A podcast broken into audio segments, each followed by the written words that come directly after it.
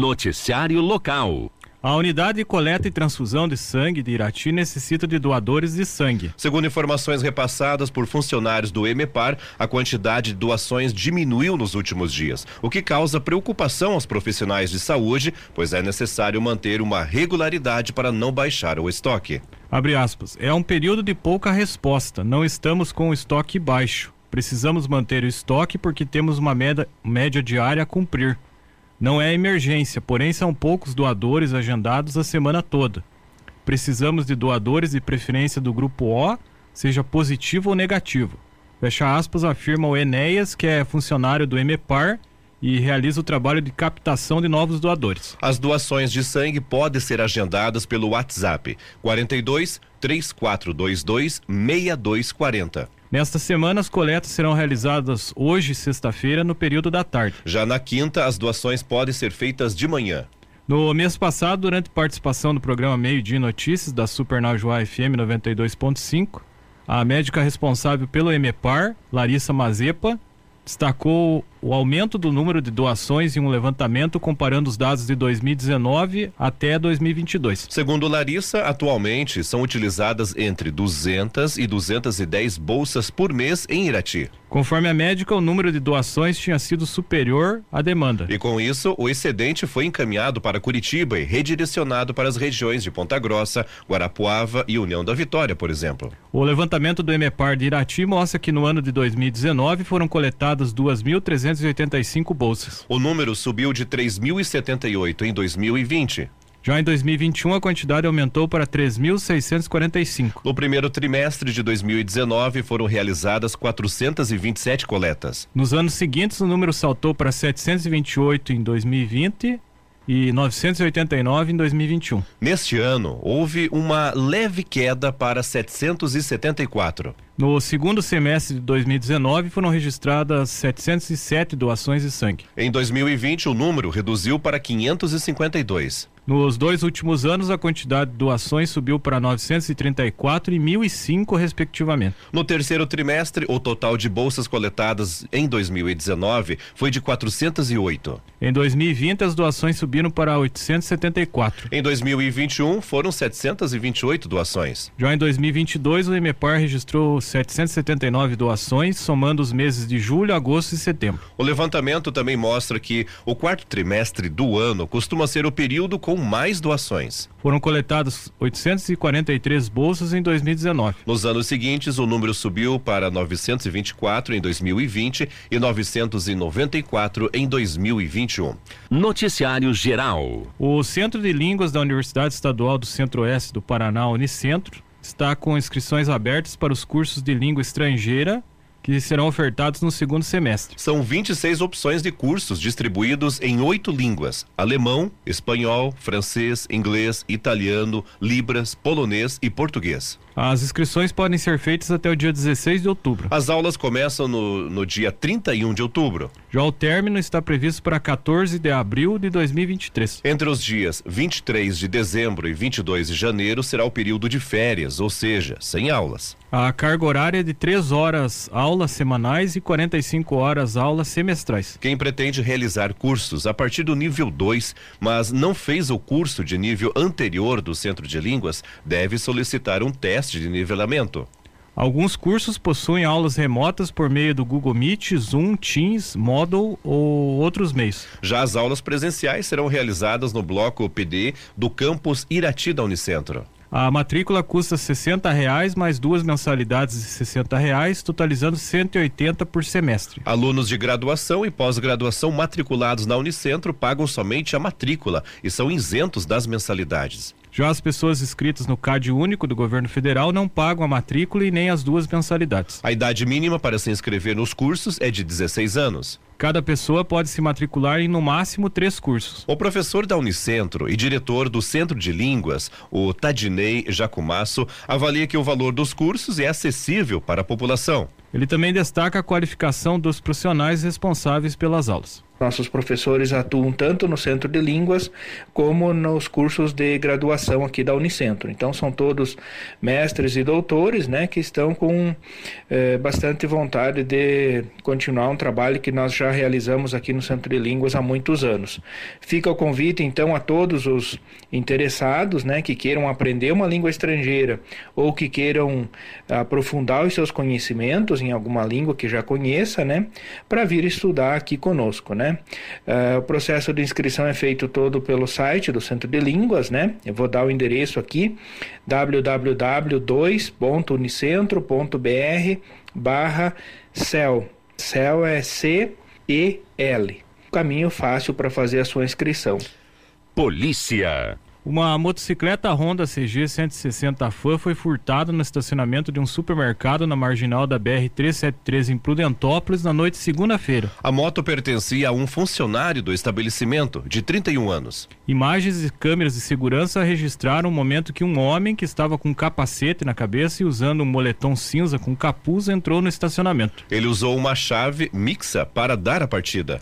O dono disse que a moto estava com o guidão travado. A polícia militar realizou patrulhamentos, mas a moto com placas RHN 8F55 não foi encontrada. Em Irati, a Guarda Municipal prestou apoio ao responsável pelo setor Maria da Penha em dois atendimentos realizados nas tardes de segunda e ontem. Na esquina das ruas Professor Vitor Ferreira do Amaral e Júlio Vieira Lisboa, foi registrado um acidente entre os veículos Onix e um Renault Logan na noite de segunda-feira. Os dois carros tiveram danos. Já os condutores, sendo uma mulher e um homem de 53 e 46 anos, sofreram ferimentos moderados, conforme o relatório do Corpo de Bombeiros que prestou atendimento no local. Já a Guarda Municipal realizou a sinalização do trânsito. Em outra ocorrência, um homem foi detido na rodoviária de Irati na manhã de ontem. Durante a abordagem, a Guarda Municipal constatou que o homem estava com um cachimbo utilizado para consumir crack. Em consulta ao sistema, foi verificado que o suspeito tinha um mandado de prisão por furto no artigo 155 do Código Penal, com validade até 20 de setembro de 2030. O homem realizou o laudo de lesões corporais no pronto atendimento municipal e foi conduzido para a delegacia, onde ficou aos cuidados do Departamento Penitenciário DEPEN. Noticiário Estadual. O Departamento de Estradas de Rodagem do Paraná, o DR Paraná, assinou o contrato da obra para a estabilização de taludes em um trecho da PRC 466 União da Vitória, na região sul do estado. A execução do projeto vai resolver a queda de rochas na pistas, principalmente em dias chuvosos, nos, nas proximidades da Ponte Manuel Ribas, numa extensão de 400 metros. A empresa que venceu o processo de licitação terá agora 15 dias para elaborar e apresentar o plano de trabalho. Em seguida, serão iniciados os trabalhos da implantação do canteiro de obras, o deslocamento de maquinário e a contratação de colaboradores para solucionar a situação no trecho da rodovia. De acordo com o secretário de Infraestrutura e Logística, Fernando Furiati, esse trecho tem um ponto crítico com queda de rochas que geralmente bloqueiam o trânsito, causando risco tanto para os motoristas quanto para os pedestres. O local já, já conta com uma sinalização e bloqueio que é para evitar o trânsito de veículos pesados para que a situação não se agrave. Mas agora com a obra nós vamos resolver essa situação e deixar a pista completamente liberada. A obra prevê a adequação do maciço rochoso próximo à PRC 466, que passará por detonações, cortes e escavações até tornar um talude com inclinação segura, com duas banquetas e uma proteção com concreto projetado sobre tela em sua base. O investimento na obra será de R$ 4.275.416,18 que vai beneficiar mais de 60 mil moradores da região, além dos condutores que transitam pela PRC 466. Se tudo ocorrer dentro da normalidade, já que se trata de um local delicado, formado por rochas maciças, a obra deve ser concluída em 180 dias a partir da assinatura da ordem de serviço, que será assinada em breve, explica o diretor-geral do DR, Alexandre Castro Fernandes. Também constatamos a necessidade de deslocar a pista em cerca de 5 metros, ficando mais próxima da nova contenção do talude. Dessa forma, a pista terá uma distância maior do Rio Iguaçu, aumentando mais a segurança do trajeto. Entre a, a PRC 466 e o Rio Iguaçu serão implantados muros de gabiões, associados a valetas de concreto e descidas d'água. Para a solução da drenagem estão previstas sarjetas em concreto no pé do talude e na banqueta conectadas à caixa coletora e bueiro valetas de proteção e drenos longitudinais em solo e rocha. As duas pistas novas terão 3 metros e 60 centímetros de rolamento cada, com faixas de segurança de um metro, uma ciclovia de 2 metros e 70 centímetros e um gradil para a proteção dos pedestres, do lado esquerdo da rodovia. Além disso, será realizada a nova pintura da sinalização horizontal. As informações são da Agência Estadual de Notícias. Esporte. Campeonato Brasileiro da Primeira Divisão, a trigésima rodada rodada começou ontem com empate entre Juventude e Corinthians em 2 a 2 O Juventude é o último colocado com 20 pontos. Já o Corinthians está em quarto lugar com 51 pontos. Hoje, 19 horas, tem mais jogos. O Ceará recebe o Goiás. O Bragantino enfrenta o Cuiabá. O Atlético Goianense joga contra o Fluminense. 19 e 30 o Atlético Paranaense recebe o Fortaleza. Esse jogo tem transmissão na Super Najuá e Banda B a partir das 20 horas, após a Voz do Brasil. 21 e 30 o Flamengo enfrenta o Internacional. E o Santos joga contra o Atlético Mineiro. Campeonato Brasileiro da Segunda Divisão, 33 terceira rodada. Ontem o Brusque perdeu para o Esporte por 1 a 0. O CRB venceu a Chapecoense por 2 a 1. O Grêmio ganhou do CSA por 2 a 0. E o Operário, gente, perdeu para o Vasco por 3 a 2. O Vila Nova, né, jogou contra o Criciúma e ganhou por 1 a 0. O Náutico ganhou do time da Tombense por 4 a 3. E o Novo Horizontino empatou com o Bahia em 1 a 1. Hoje, 21 e 30 o Cruzeiro, que já é campeão da Série B antecipado, recebe o Ituano. A classificação da segunda divisão é a seguinte: em primeiro, o Cruzeiro com 71 pontos. O segundo, o Grêmio, tem 56. Em terceiro, veio o Bahia com 53. E o quarto, o Vasco, em 52 pontos. E a situação dos times paranaenses na competição. Em oitavo lugar está o Londrina com 46 pontos. E agora, para você que não acompanha muito a segunda divisão, vai entender, né, por que, que o, a situação do operário não é muito das boas, né, Zubi? Está em 18 com 32 pontos na zona de rebaixamento. Bem complicada a situação. Campeonato Comerciário Funcionários Públicos de Irati, hoje no ginásio Fortunato Colasso Vaz, lá no Parque Aquático, às 20 horas. Sorvetes Neval e De Pavel joga contra promotores e vendedores. No primeiro jogo, o Sorvetes Neval de Pavel venceu por 3 a 2 e joga com a vantagem do empate para se classificar. Às 21 horas tem o Atacadão das Tintas Leite São Miguel que joga contra o Frigorífico Tons. O primeiro jogo foi 3 a 3 Campeonato Interbairros de Imbituva, hoje, no Ginásio Municipal de Imbituva, 19:45, o Tangará 1 joga contra o Pedra Lisa. 20 e 45 o time da Vila Cabral enfrenta o Arenito. Pelo Campeonato Municipal de Bocha, de Rio Azul, hoje na cancha de Bocha Silvino Simão, anexo ao ginásio Albinão, 19 horas, o Claudic, é, Claudicil Gobi joga contra o Celso Paulinho Mioto. Às 19h40, o Marcos Antônio de Quadros, o Viola, joga contra o professor Júnior. Política. O plenário do Senado aprovou ontem um projeto de lei que prorroga a liberação de recursos dos fundos estaduais e municipais de saúde e assistência social. Segundo o relator, senador Marcelo Castro, do MDB do Piauí, a medida é uma alternativa para financiar o piso nacional da enfermagem. O texto, que recebeu 67 votos favoráveis e nenhum contrário, segue para análise da Câmara dos Deputados. O projeto atualiza duas leis que autorizam a transposição de saldos financeiros ociosos dos fundos. Desse modo, as verbas podem ser usadas dentro das áreas de saúde e assistência para finalidades diferentes das originais. O objetivo das leis era disponibilizar recursos adicionais para o combate à Covid-19 nos estados e municípios com o repasse do governo federal. A autorização válida até o final de 2021 fica prorrogada até o final de 2023. Castro destacou que a aprovação do projeto é a primeira solução apresentada pelo Senado para destravar o piso da enfermagem, que foi suspenso pelo Supremo Tribunal Federal, STF. O argumento do ministro Luiz Roberto Barroso, autor da decisão, foi que a criação do piso sem uma fonte de recursos garantida levaria à demissão no setor e colocaria em risco a prestação de serviços de saúde. A norma definiu um piso salarial de R$ 4.750 para os enfermeiros, 70% desse valor aos técnicos de enfermagem e 50% aos auxiliares de enfermagens e parteiras. Castro afirmou que a liberação dos recursos dos fundos é uma, entre aspas, injeção na veia para que os entes da federação ao mesmo tempo que não traz impacto fiscal. O senador estima que a prorrogação das transposições financeiras vai disponibilizar imediatamente 4 bilhões de reais para os estados e municípios. Ele ressaltou que a medida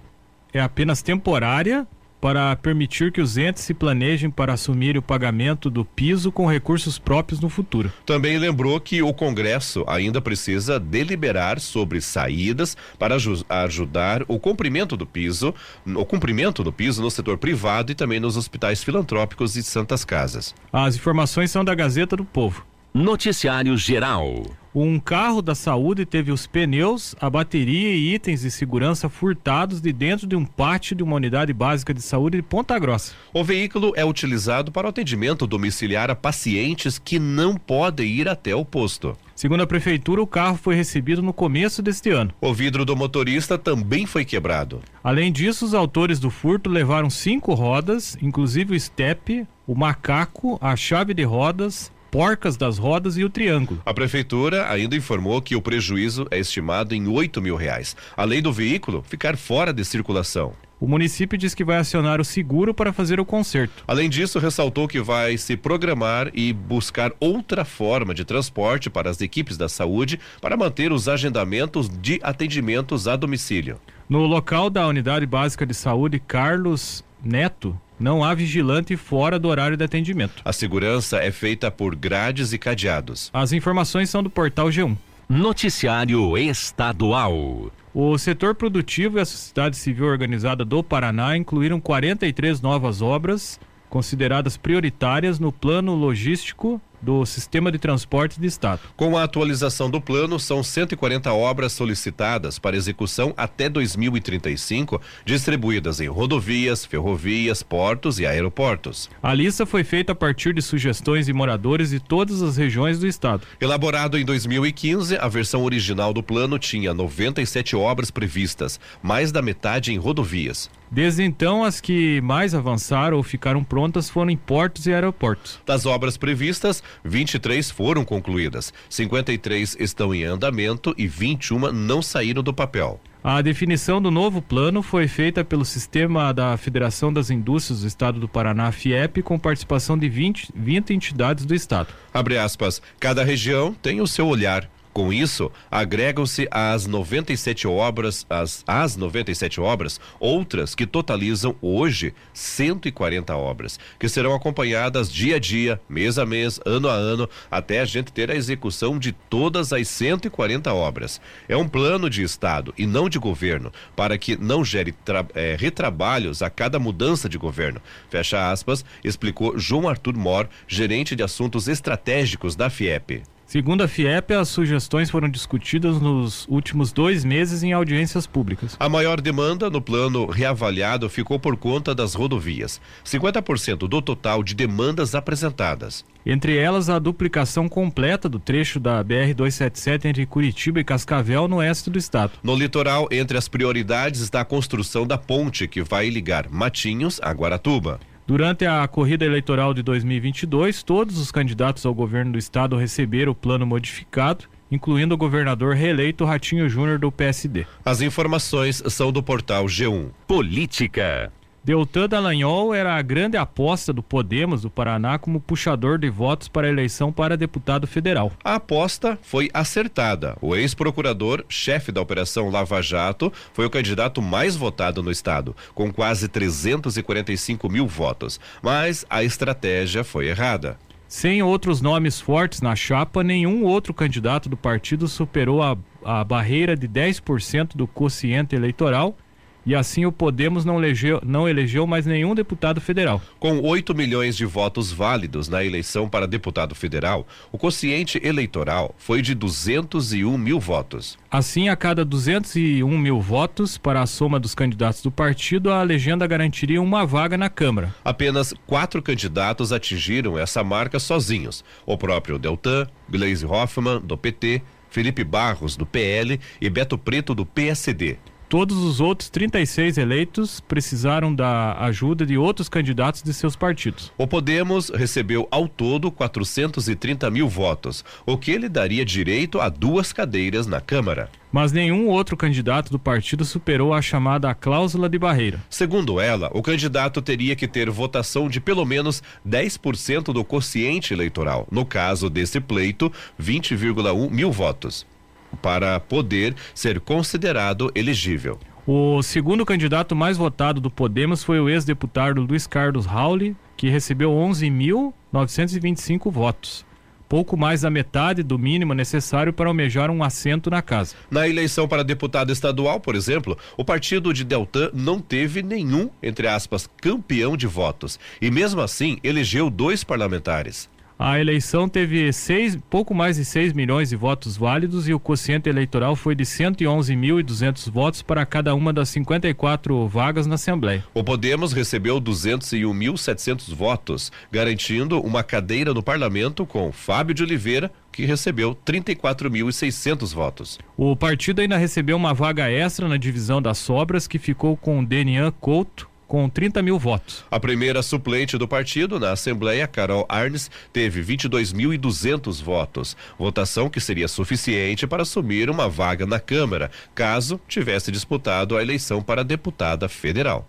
A cláusula de barreira de 10% do quociente eleitoral foi introduzida à legislação eleitoral em 2015 após o chamado, entre aspas, efeito Tiririca. Na eleição de 2014, o comediante recebeu mais de um milhão de votos e, entre aspas, carregou para a Câmara dos Deputados outros cinco parlamentares com votação inexpressiva. Abre aspas, candidatos realmente viáveis não quiseram compor a chapa de deputado federal temendo perder votos para Deltan e também por conta do risco de, risco de inegibilidade do Deltan. Fecha aspas, contou a reportagem da Gazeta do Povo, um integrante do partido. Abre aspas. Além disso, nomes importantes como Rubens Bueno, do Cidadania, e Gustavo Fruit, do PDT, chegaram a negociar com o partido para disputar a eleição para federal pelo Podemos, mas acabaram não vindo por conta do fundo eleitoral. Fecha aspas, revelou essa fonte. O Rubens Bueno teve 42.300 votos e o Gustavo Frutti 47.500. Não foram eleitos por suas legendas e com essa votação estariam eleitos se fossem filiados ao Podemos. As informações são da Gazeta do Povo. Política. Em abril de 2022, a prefeita reeleita da cidade de Pinhais, Marli Paulino, do Solidariedade, decidiu renunciar ao mandato para concorrer a uma vaga na Assembleia Legislativa. A aposta deu resultado e Marli se tornou uma das dez deputadas estaduais eleitas no Paraná com 41.263 votos. Em entrevista à Gazeta do Povo, Marli disse não temer uma avaliação negativa dos cidadãos de Pinhais por ter saído do cargo de prefeita no meio do mandato. Abre aspas aspas, eu acredito que essa minha saída da prefeitura para a Assembleia é porque eu tenho condições de fazer muito mais, não só pelo município, mas por toda a região metropolitana de Curitiba. Eu saí com o plano de governo cumprido em mais de 40%. Hoje, o nosso plano de governo já está em 60% cumprido pela prefeita Rosa Maria. Tudo aquilo com o que nós comprometemos com a população está sendo cumprido e assim será até 2024, como prevê o nosso plano de governo. Fecha aspas, explicou a deputada eleita. A trajetória política de Marli começou em 96, quando foi eleita a primeira mulher vereadora em Pinhais. Dez anos depois, em 2006, tentou sem sucesso uma vaga na Assembleia Legislativa. Nos pleitos de 2008 e 2012, Marli compôs a chapa vencedora para a prefeitura da cidade ela era vice-prefeita nos dois casos. Em 2014, na terceira tentativa de se eleger como deputado estadual, obteve votos suficientes para ficar na segunda suplência do PDT. Abre aspas, naquela eleição eu recebi 34 mil votos. Eu imaginei que se conseguisse repetir essa votação agora no partido em que eu estou, Solidariedade, teria chances reais de ser eleita. Fecha aspas, revelou Marli, escolhida pela população como prefeita em 2016 e reeleita em 2020, quando teve 36.600 votos. As votações anteriores já teriam sido suficientes para ser a mais votada de seu partido na disputa por um assento na Assembleia Legislativa. Mas a meta estipulada foi alcançada com folga, garantiu a ela uma das dez vagas obtidas por mulheres no Legislativo Estadual. Política. Dois dias após o primeiro turno da eleição presidencial, o ex-presidente Lula do PT e o presidente Jair Bolsonaro do PL começaram ontem a receber os apoios de candidatos e partidos derrotados para a segunda etapa da disputa. O PDT anunciou que vai apoiar Lula. O ex-ministro Ciro Gomes, do PDT, que ficou em quarto lugar no primeiro turno e pautou sua campanha por fortes críticas ao petista, seguiu a decisão da legenda. Do outro lado, Bolsonaro recebeu apoios do senador eleito e ex-juiz Sérgio Moro, do União Brasil, e do deputado federal mais votado pelo Paraná e ex-coordenador da Lava Jato, Deltan Dallagnol. A decisão do PDT foi tomada após uma reunião da Executiva Nacional que foi realizada de forma semipresencial com uma parcela do partido na sede nacional da sigla, em Brasília, e outra parte participando por videoconferência. Ciro foi um dos que não estiveram na capital federal.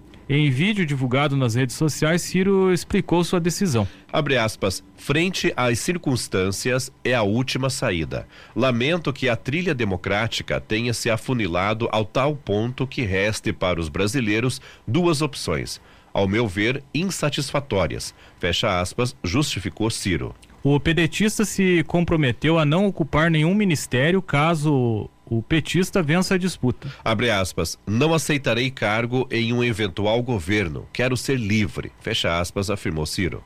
A Executiva Nacional do Cidadania também aprovou o apoio a Lula. No primeiro turno, o partido apoiou a candidatura da senadora Simone Tebet, do MDB do Mato Grosso do Sul. Já o Sérgio Moro divulgou sua decisão de apoiar o Bolsonaro pelo Twitter. Abre aspas. Lula não é uma opção eleitoral, com seu governo marcado pela corrupção da democracia. Contra o projeto de poder do PT, declaro, no segundo turno, o apoio para Bolsonaro. Fecha aspas, publicou ele. Moro deixou o governo Bolsonaro acusando o presidente de tentar interferir na Polícia Federal para proteger seus filhos de investigações criminais mas fez novo movimento à direita nestas eleições para se contrapor ao principal adversário no Paraná, seu padrinho político Álvaro Dias do Podemos. Bolsonaro reagiu afirmando que o ex-juiz, abre aspas, mostrou o que é corrupção no Brasil e que terá, a partir de agora, um novo relacionamento com seu ex-ministro. Abre aspas. Apaga-se o passado, qualquer divergência que porventura tenha ocorrido. Sérgio Moro foi uma pessoa que re realmente mostrou o que era a corrupção no Brasil. Fecha aspas, de declarou Bolsonaro. As informações são do portal Bem Paraná.